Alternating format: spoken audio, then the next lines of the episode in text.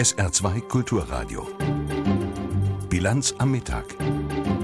Es ist 12.30 Uhr Minuten, Bilanz am Mittag und das sind heute unsere Themen. Wir schauen noch einmal nach Norddeutschland in die Kerngebiete der Verwüstung durch den Herbststurm. Wir gehen noch einmal ein auf das Ergebnis der Bundestagswahl und spezielle Untersuchungen der Bertelsmann Stiftung zu den Ursachen des Erfolges der AfD. Und wir stellen Ihnen die Organisation vor, die in diesem Jahr mit dem Friedensnobelpreis geehrt wird. Im Studio begrüßt Sie Stefan Deppen.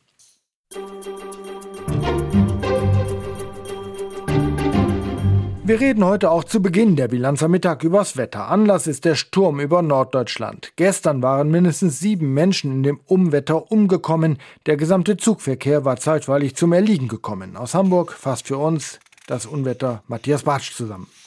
Dass es so schlimm kam, damit hatte niemand gerechnet. Vier Tote in Brandenburg, in Berlin eine Autofahrerin, die von einem Baum erschlagen wurde, zig Verletzte und ein öffentlicher Nah- und Fernverkehr, der mehr oder weniger zusammengebrochen war.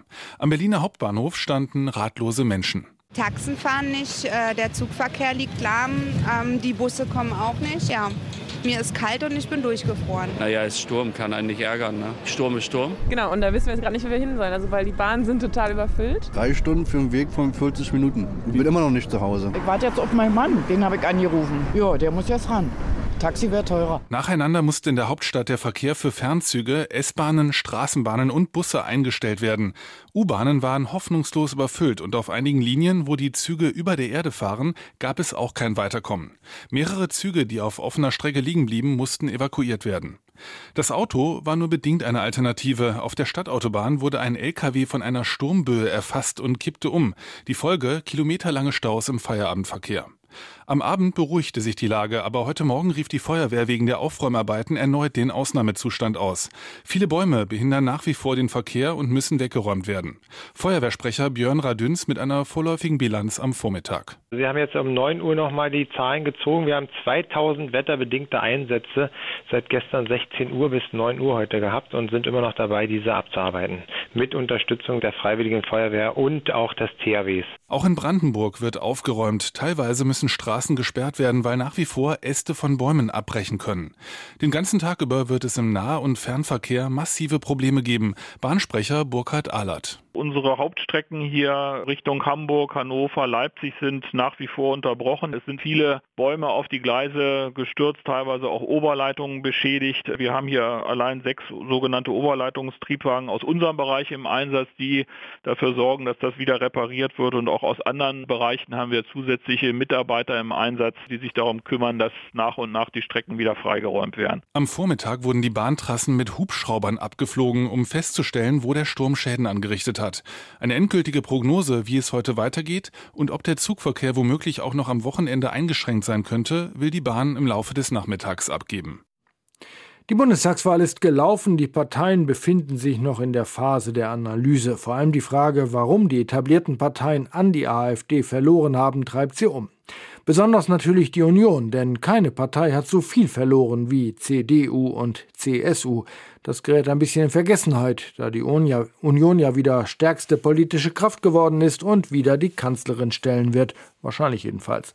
Was aber soll die Union jetzt tun? Dafür gibt es sicher kein Patentrezept. Das ist auch den Funktionären der jungen Union klar.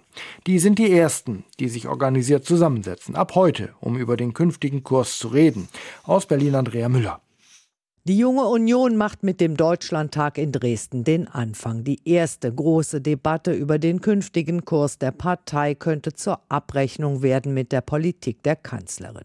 Wir brauchen ein schärferes Profil, sagt der JU-Vorsitzende Paul Ziemiak im RBB Inforadio. So weit wie die CSU will er dabei aber nicht gehen. Ich finde nicht, wir müssen irgendwo hinrücken. Es darf nicht einen Rechtsruck geben, aber ich finde schon, dass wir die Bandbreite von Mitte bis Mitte rechts abbilden müssen. Ich sage Ihnen ganz ehrlich, ich möchte mich nicht damit abfinden, dass auf Dauer eine Partei rechts von der Union in den Parlamenten sitzt. Stefan Gruner, der JU-Landesvorsitzende in Thüringen, warnt davor, jetzt nur über politische Himmelsrichtungen zu streiten. Er habe aus dem AfD-Erfolg vor allem in den neuen Bundesländern etwas ganz anderes gelernt. Dass es viel nicht um rechts oder links geht, sondern tatsächlich um die Frage, ihr da oben, gemeint sind die Politiker, ihr versteht uns nicht mehr. Und das meinen wir mit oben unten. Und äh, deswegen will ich auch sagen, halte ich die Debatte, ob die Union jetzt nach rechts rucken mu muss oder nicht, ähm, für äh, absolut deplatziert. Es geht um oben und unten, sagt Gruner, aber auch um Stadt und Land. Die Union müsse mehr tun für strukturschwache Regionen. Gerade dort fühlten sich besonders viele Menschen abgehängt und von der Politik vernachlässigt. Es geht um Schulen, Kindergärten, es geht aber auch darum, dass Polizei in der Fläche wahrgenommen wird, dass Menschen nicht den Eindruck haben, es kümmert sich niemand mehr um die öffentliche Sicherheit. Das sind beispielsweise solche Themen. Und ähm, dann geht es aber auch generell darum, dass wir klar sagen, die Zukunft Deutschlands findet nicht nur in hippen Großstädten statt, sondern sie findet eben auch im ländlichen Raum statt. Ganz einig ist sich auch die junge Union nicht, wenn es um Konsequenzen aus der Bundestagswahl geht. Der JU-Vorsitzende in Bayern, Reichert, besteht wie die CSU auf einer Obergrenze für die Aufnahme von Flüchtlingen. Es müsse rote Linien geben für die Verhandlungen mit FDP und Grünen, fordert Reichert und schließt Neuwahlen nicht aus, wenn die Gespräche scheitern scheitern. Paul Ziemiak, der Bundesvorsitzende, widerspricht. Ich halte von Neuwahlen nichts. Äh, die Wähler haben entschieden. Und der Bundestag ist jetzt so zusammengestellt, wie er zusammengestellt ist. Äh, und wir müssen jetzt daraus eine Regierung bilden. Wir können doch die Leute nicht immer wieder befragen, bis das Ergebnis uns passt. Äh, das wird nicht einfach, aber wir werden das, glaube ich, hinkriegen. Die Kanzlerin stellt der JU-Bundesvorsitzende nicht in Frage. Angela Merkel sei ein großer Stabilitätsanker, sagt Paul Ziemiak im RBB Inforadio. Aber ich finde, neben ihr äh, gibt es auch Platz für unverbrauchte neue Köpfe. Jens Spahn zählt für Ziemiak dazu, Staatssekretär im Finanzministerium und Merkel-Kritiker. Spahn wird heute Abend in Dresden sprechen. Die Kanzlerin stellt sich morgen dem Parteinachwuchs. Die AfD hat bei der Bundestagswahl vor allem in sozial prekären Milieus punkten können. Das geht aus einer Wahlanalyse der Bertelsmann Stiftung hervor.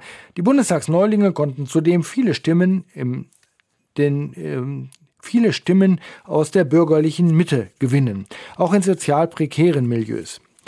Mit Claudia Wegscheider von der Bertelsmann Stiftung haben wir kurz vor der Sendung gesprochen. Frau, Wegscheider, Frau Wegscheider, welche Konsequenzen oder politischen Lehren lassen sich denn daraus ziehen?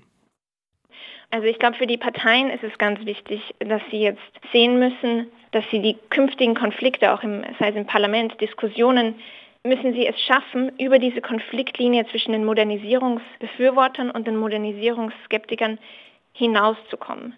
Sie müssen es irgendwie schaffen, beide Seiten anzusprechen. Und ganz wichtig ist, wenn wir unsere Stimmbezirksdaten ansehen, dass es keine wahlkampffreien Zonen in Deutschland geben darf. Parteien dürfen sich nicht nur in diese Gebiete zurückziehen, wo sie wissen, dass sie ihre Wähler vorfinden.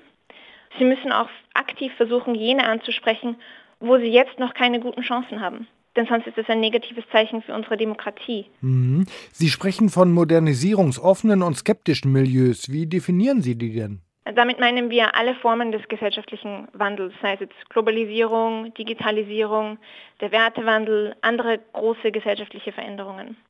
Wir haben absichtlich den Begriff der Skeptiker gewählt und nicht der Gegner. Wir meinen damit Leute, die vielleicht etwas mehr am Status quo festhalten, die etwas Absicherung suchen und die mit etwas Unsicherheit in die Zukunft blicken gegenüber diesen Veränderungen. Und auf der anderen Seite bei den Modernisierungsbefürwortern, das sind die Menschen, die eben offen für diese Veränderungen sind, vielleicht sogar profitieren, sei es auch ökonomisch. Wir sehen auch, dass bei der Seite der Modernisierungsbefürworter eher die jüngeren Milieus sind. Das sind die Milieus auch der Zukunft. Und die können natürlich davon auch mehr profitieren. Das klingt jetzt ein bisschen banal, dass die Jüngeren das Milieu der Zukunft sind. Das ist schon altersmäßig vorgegeben. Das ist jetzt irgendwie nichts Wissenschaftliches, sondern einfach was Biologisches, was zwangsläufig ist. Und äh, modernisierungsoffen oder skeptisch, ja, wenn ich äh, in gewisser Weise skeptisch bin oder persönliche Ängste mit der Zukunft, mit Modernisierungen verbinde, heißt das ja nicht, dass ich denen skeptisch gegenüberstehe, zwangsläufig, sondern vielleicht befürworte ich sie und äh, habe trotzdem trotzdem persönliche Probleme damit, weil ich einfach für mein eigenes Leben damit äh, Gefahren heraufziehen sehe. Äh, das ist doch ein bisschen diffus, das so starr abzugrenzen, oder?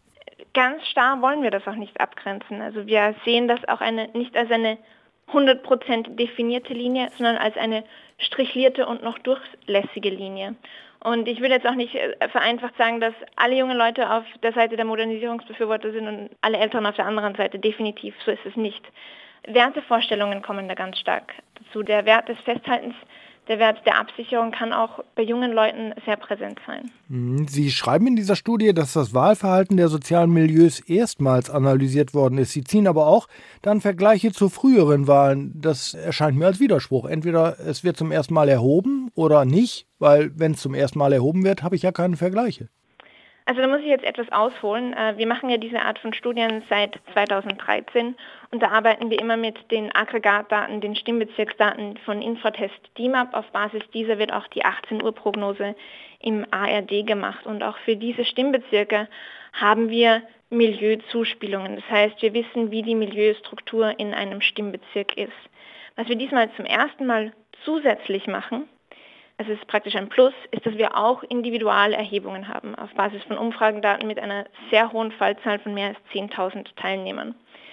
Und gemeinsam ergeben die eben dieses Bild, dass wir die Parteienverschiebungen sehen bei den verschiedenen Milieus. Es ist also mehr ein Plus, dass wir jetzt auch Individualdaten haben, als dass es jetzt 100 Prozent, dass wir vorher nichts wussten über die Milieus und deren Parteipräferenzen. Mhm. Und äh, unterm Strich, was bedeutet jetzt das, was Sie herausgefunden haben für das Wahlverhalten oder beziehungsweise für die politische Situation in Deutschland? Was ist jetzt an zusätzlicher Erkenntnis daraus gewonnen? Äh, naja, vor wenigen Tagen hat ja der Herr Bundespräsident eine Rede gehalten, wo er auch gesprochen hat von dem Riss in der Gesellschaft und den neuen Mauern, die sich jetzt aufbauen. Und ich glaube, unsere Konfliktlinie bildet auch genau dieses Phänomen ab. Etwas plastischer anhand der Milieus und zeigt eben auch, wie sich diese Linie durch die Gesellschaft zieht. Ja, aber die AfD ist ja nun äh, kein Phänomen prekärer Milieus, sondern äh, sie hat eine ganz starke Verwurzelung im bürgerlichen Milieu. Insofern ist das doch vielleicht anhand dieses Begriffs des Prekariats einfach falsch aufgezogen, oder nicht?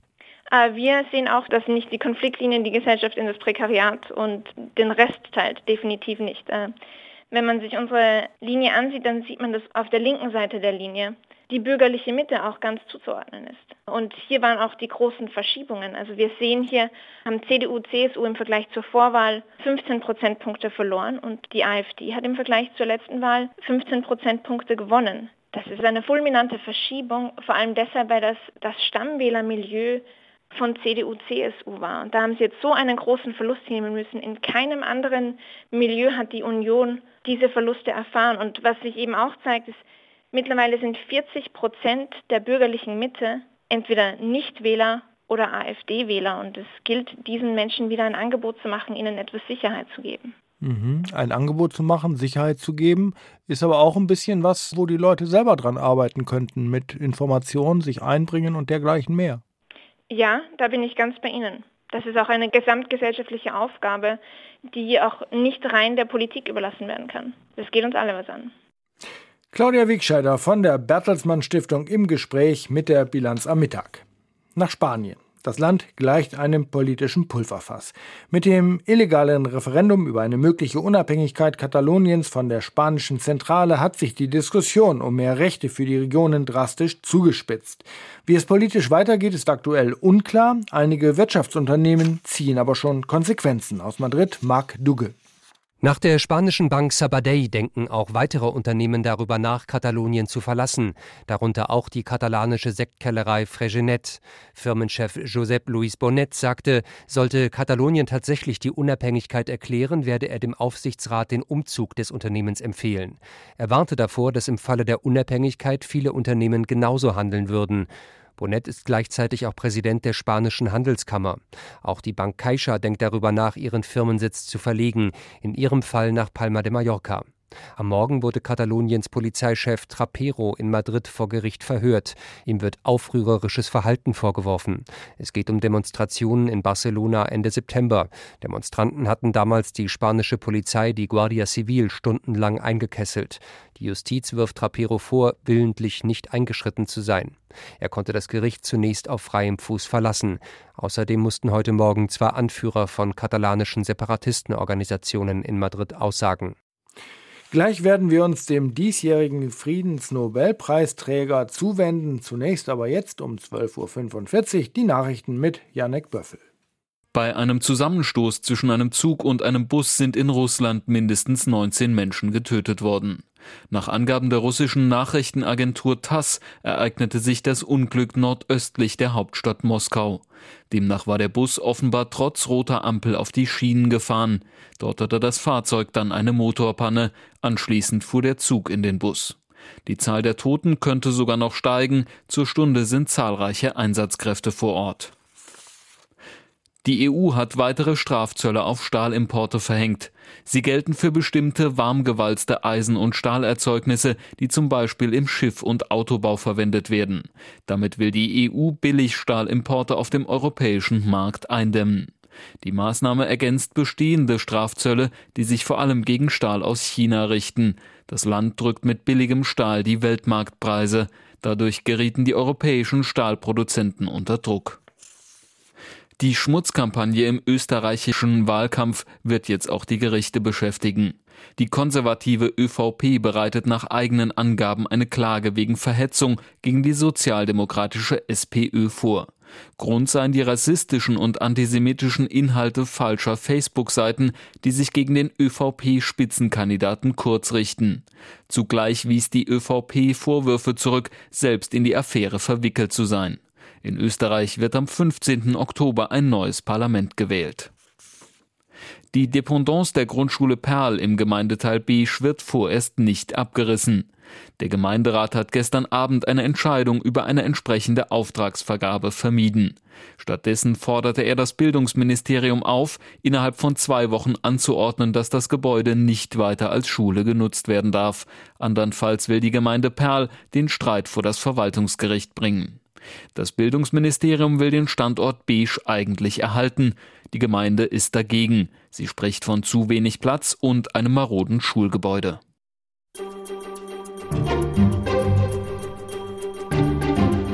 Der Friedensnobelpreis geht in diesem Jahr an die internationale Kampagne zur Abschaffung von Atomwaffen ICANN. Das hat das Nobelpreiskomitee des norwegischen Parlaments heute in Oslo bekannt gegeben. Es ist der einzige Nobelpreis, der nicht von der schwedischen Akademie vergeben wird. Die Organisation ICANN werde für ihren jahrelangen Kampf für eine atomwaffenfreie Welt gewürdigt, so das Nobelkomitee. Carsten Schmiester.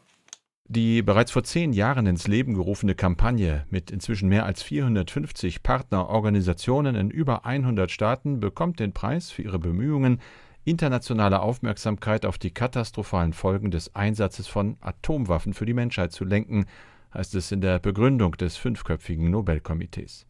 Dessen Vorsitzende Berit Reis-Andersen hob auch die Zitat bahnbrechenden Anstrengungen der Kampagne hervor, das Verbot von Atomwaffen durch einen internationalen Vertrag zu erreichen.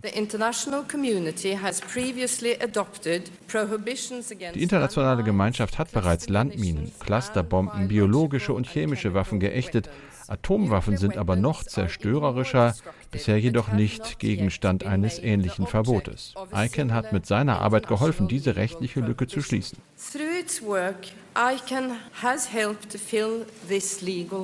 Noch ist die Lücke aber offen. Unter anderem Norwegen selbst hat den von den Vereinten Nationen im Juli angenommenen Vertragsentwurf nicht unterzeichnet.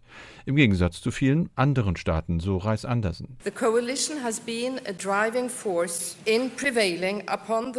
Diese Koalition ist eine treibende Kraft beim Versuch gewesen, alle Nationen dieser Welt dazu zu bringen, in Zusammenarbeit mit allen relevanten internationalen Institutionen Atomwaffen zu brandmarken, sie zu verbieten und zu vernichten. 108 Staaten haben sich bis heute zu diesem humanitären Versprechen bekannt. Die diesjährige Bekanntgabe des Preisträgers ist erneut eine Überraschung, aber wohl kaum wirklich kontrovers. Sie war überschattet von der Debatte um die de facto Regierungschefin Myanmars, Aung San Suu Kyi. Die hatte damals als prominenteste Oppositionspolitikerin des Landes 1991 den Preis bekommen. Jetzt werden ihr schwere Vorwürfe wegen ihrer Haltung zur brutalen Unterdrückung und Vertreibung der muslimischen Rohingya-Minderheit gemacht. Es gab und gibt die Forderung, ihr den Friedenspreis abzuerkennen. Reis-Andersen hat dazu bereits klargestellt, eine Rücknahme des Preises ist praktisch unmöglich. Das wäre ein Verstoß gegen die Statuten. Wir zeichnen eine Person oder eine Organisation für das aus, was sie bis zum Zeitpunkt der Preisvergabe geleistet hat. Nun ist es also wieder eine Organisation geworden, eine, die nicht auf der Liste der Top-Favoriten stand und eine bisher kaum laut kritisierte dazu. Die Debatte um den Preis dürfte damit leiser werden. Er ist übrigens wie alle anderen in diesem Jahr mit 9 Millionen schwedischen Kronen dotiert. Das sind knapp 940.000 Euro wird aber anders als die anderen am 10. Dezember, dem Todestag des Stifters, in der norwegischen Hauptstadt Oslo und nicht in Stockholm verliehen. Wenn jemand legal ein ganzes Waffenarsenal anhäufen und sich mit tausenden Schuss Munition eindecken kann, um dann wahllos zig Menschen zu erschießen, dann muss es erlaubt sein, über härtere Waffengesetze nachzudenken. Nein, so weit sind die US-Amerikaner noch immer nicht. Je mehr Waffen im Umlauf sind, desto sicherer ist der Einzelne. Diese krude Logik der Waffenlobby hat sich auch der US-Präsident zu eigen gemacht. Aber selbst in seiner Partei deutet sich nach dem Attentat von Las Vegas an, über einige Einzelheiten der Waffengesetze denn doch einmal nachzudenken. Aus Washington Thorsten Teichmann. Grundsätzlich lehnen Republikaner härtere Waffengesetze weiter ab, aber einige halten es für möglich, den Kauf von Plastikerweiterungen für halbautomatische Waffen zu beschränken. Diese Ergänzungen ermöglichten es Paddock noch schneller zu schießen. Die einflussreiche US-Waffenlobby NRA will sich nicht dagegen sperren und trotzdem bleibt die Sprecherin des Weißen Hauses Sanders vage. Uh, Mitglieder beider Parteien schauen sich diese Erweiterungen und ähnliche Geräte an. Wir begrüßen das und werden uns gerne an der Diskussion beteiligen. Wie in den vergangenen Tagen auch ergänzte Sanders aber, die Untersuchungen von FBI und Polizei müssten erst einmal abgeschlossen sein. Die Ermittler in Las Vegas haben offenbar damit begonnen, die Daten auf Telefonen und Computern des Attentäters auszuwerten. Dabei seien die Beamten auf Informationen gestoßen, wonach Paddock im August in Chicago ein Hotel gegenüber des Lollapalooza Festivals gebucht haben soll. Auch in Boston soll sich Paddock orientiert haben. Der Gouverneur von Massachusetts, Baker, wollte die Berichte nicht kommentieren. Die Ermittlungen werden von den Leuten in Las Vegas geführt. Wir sind im ständigen Austausch. Mir sind die Berichte aus den Medien bekannt, aber da es eine laufende Ermittlung gibt, werde ich nicht mehr dazu sagen.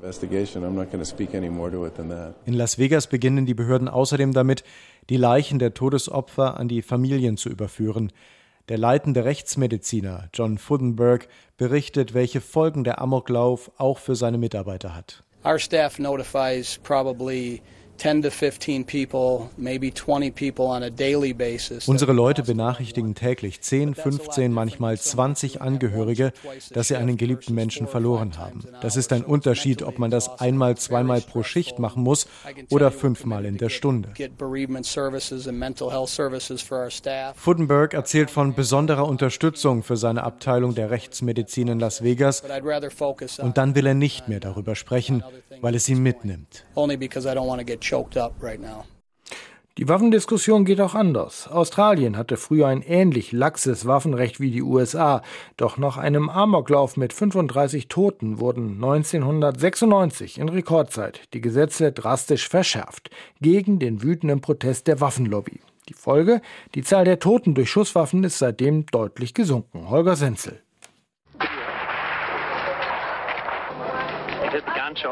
Waren das Schüsse? fragt jemand auf dem Mitschnitt vom Tatort.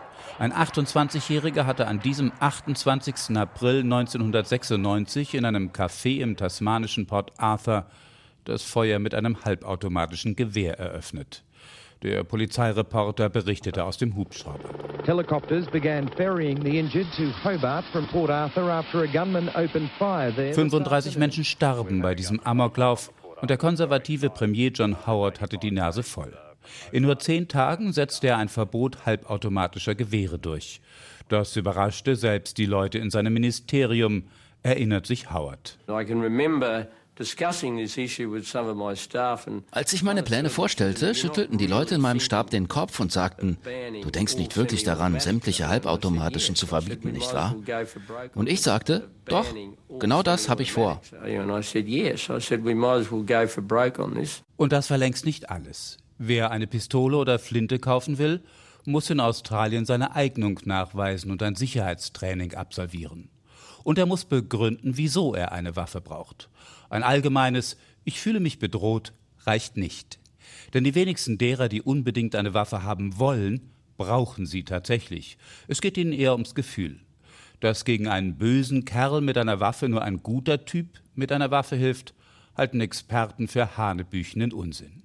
Die größte Gefahr für Otto Normalverbraucher geht eben nicht von Mafiakillern oder Terroristen aus, sondern vom psychisch gestörten Waffennarren in der Nachbarschaft, der unkontrolliert aufgerüstet hat.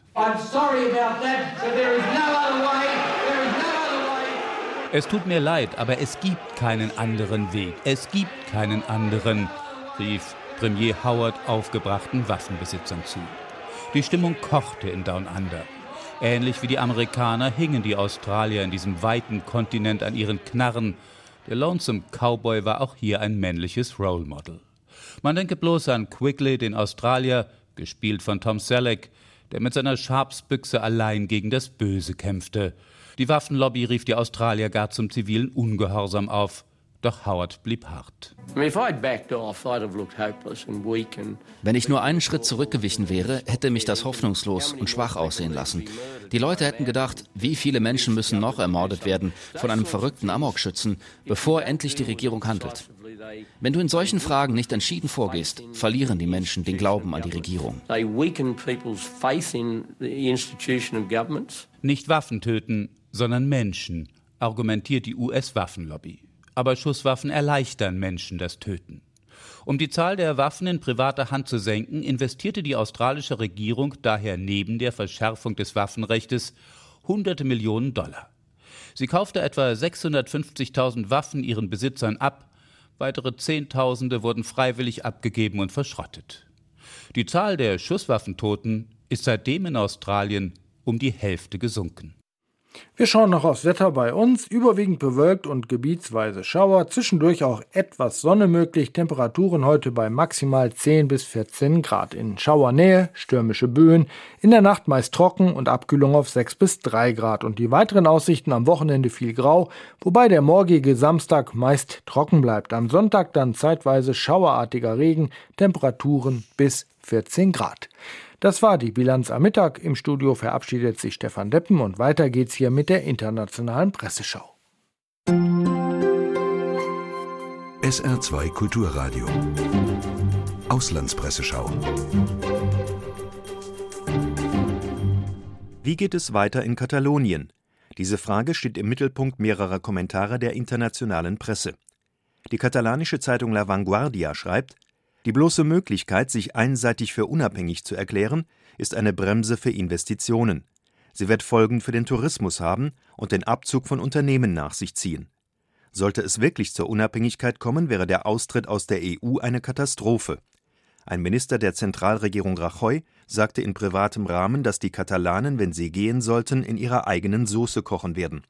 Aber dieser Satz ist falsch, denn auch Spanien würde es in diesem Eintopf nicht gut gehen. Die rumänische Zeitung Adevarul kritisiert die Haltung von EU und NATO als Partner Spaniens. Das EU-Parlament hat es nicht einmal gewagt, sich für den Fortbestand der staatlichen Einheit Spaniens auszusprechen, obwohl dies normal gewesen wäre. Auch der Repräsentant der EU-Kommission, Vizepräsident Timmermans, hat es nicht getan. Und Herr Tusk hat sich in seiner Eigenschaft als EU-Ratspräsident gar nicht geäußert. Ebenso wenig die Verbündeten aus der NATO. Das bedeutet, dass Spanien inmitten einer im euroatlantischen Raum nie dagewesenen Krise von seinen Alliierten in EU und NATO alleingelassen wird. Mit der unmittelbaren Aussicht, gewaltsam mit allen verfügbaren Mitteln eingreifen zu müssen, um auf eine Abspaltungserklärung Kataloniens zu antworten. Themenwechsel. Die Times aus London beschäftigt sich mit der Vergabe des Literaturnobelpreises an den britischen Schriftsteller Kazuo Ishiguro. Das ist keineswegs rätselhaft. Damit wird ein Werk gewürdigt, das inhaltsschwer und zugleich leicht zugänglich ist. Bernard Shaw, ein scharfzüngiger Preisträger, beschrieb das Preisgeld als einen Rettungsring, der einem Schwimmer zugeworfen wird, nachdem er das rettende Ufer bereits erreicht hat. Ishiguro ist tatsächlich längst bekannt und erfolgreich. Seine Romane sind Meisterwerke der Selbstreflexion. Er verdient die Ehrung ganz besonders. Und die Neue Zürcher Zeitung findet, Ganz ausdrücklich sagt Kazuo Ishiguro von sich, er habe von Anfang an im Bewusstsein geschrieben, dass seine Bücher übersetzbar sein müssen, in sprachlicher wie kultureller Hinsicht. Das ist nicht Hochmut, in paradoxer Weise ist es eher Bescheidenheit, nämlich als Absage an jeden nationalliterarischen oder folkloristischen Dünkel. Er mag Brite sein und wie ein Japaner aussehen, aber Kazuo Ishiguro schreibt Weltliteratur und ist ein Weltautor wie nur wenige andere. Idealer könnte man sich einen Literaturnobelpreisträger kaum denken. Das waren Auszüge aus den Kommentaren der internationalen Presse. Zusammengestellt von Jörg Wunram, gelesen von Axel Kestenbach